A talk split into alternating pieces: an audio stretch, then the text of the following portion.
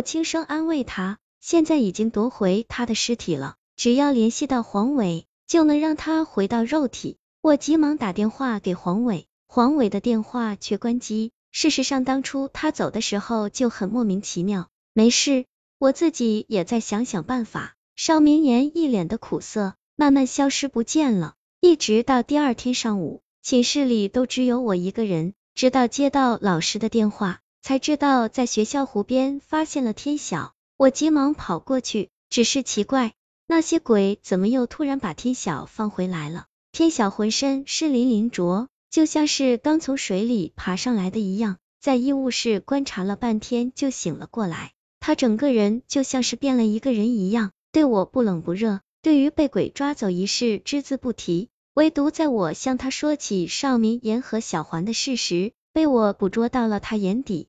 迅速闪过的慌乱。晚上，就在我快要睡着的时候，忽然听到了一阵门声，顿时意识到是天晓出去了。可都这么晚了，他会去哪里？我一路跟在他后面，发现他往二号实验楼的方向去了。那个楼早就已经荒废了，里面一个人都没有。天晓鬼鬼祟祟地上了三楼，进了最里面的一个房间，通过细小门缝。我只能看到天晓好像在和谁在说话，他对面是个长头发的黑影。我本想再多看一会儿，不曾想突然被人一脚踹到了门上，回头一看，地面上只留下了一滩血迹，而天晓已经发现我了。我苦笑着看着他，他脸上的表情恨不得要吃了我一样。我微微动了下身体，原来在他前面的长发黑影只是一个形象逼真的纸人。而这个屋子里面到处都是纸人，你跟踪我？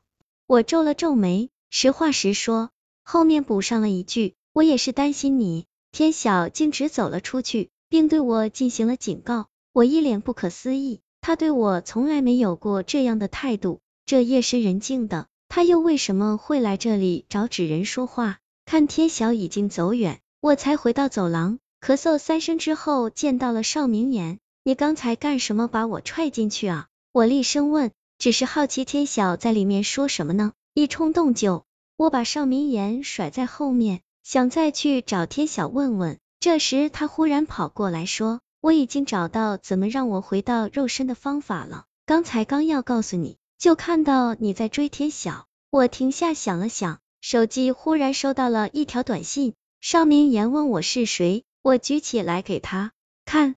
只见上面的发信人是妖小，他说自己没事，等晚点儿再告诉我真相。我改变了路线，决定先让邵明言回到肉身，总这样下去，他很快就会魂飞魄散。邵明言说的方法需要我来帮忙，让我选择两种方式，一种是让他先进我的体内，因为魂魄长时间游离在外，已经失去了阳气，等在我身上吸募一点阳气后，才能回到他的肉身。第二种是让我和他的肉身泡在同一个浴盆里，通过水的热量再加上我的阳气，这样一来，邵明言进入肉身也更容易些。听完之后，我毫不犹豫的选择了第二种。说实话，现在我还不完全信任邵明言，如果计划失败，他直接占据了我的肉身怎么办？等我跟邵明言把他的肉身从仓库弄回寝室，他就给浴缸放好了热水。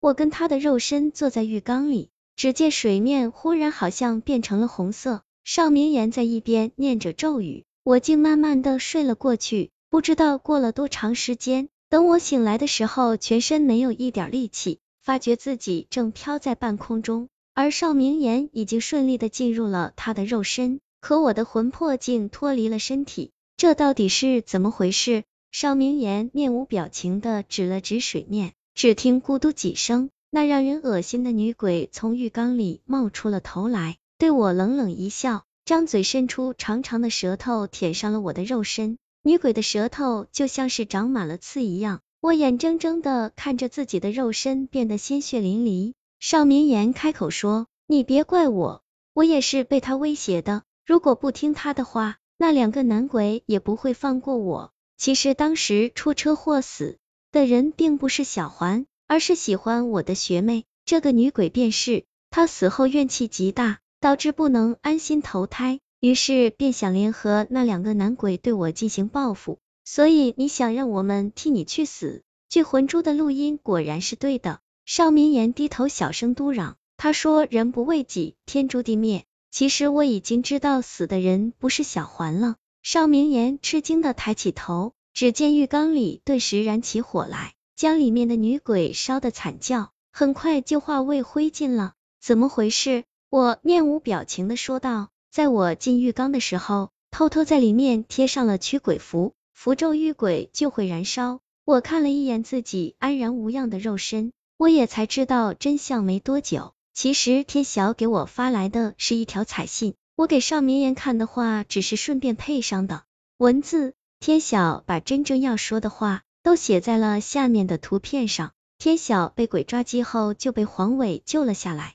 但在与鬼纠缠的时候，黄伟受了重伤，于是只能由天晓单独行动。天晓一直爱着小环。当他回来听我说完那些话后，就猜到都是那个学妹搞的鬼，因为小环根本就没有死。于是他迅速把小环藏进了二号实验楼的密室中，就是害怕那个学妹会伤害到小环。那晚天晓出去，实际上是去找小环，可没想到被邵明言撞见了。此时天晓和小环开门走了进来，天晓开口对邵明言说：“你被鬼威胁的时候。”完全可以求助我们，可你却没有这么做，反而答应他们用我们的命来代替你，你根本就不配做我们的室友，更不配和小环在一起。邵明言脸色通红，不敢抬头。我走过去说：“你太过自私，又不信任我们，你永远都不要出现在我们面前了。”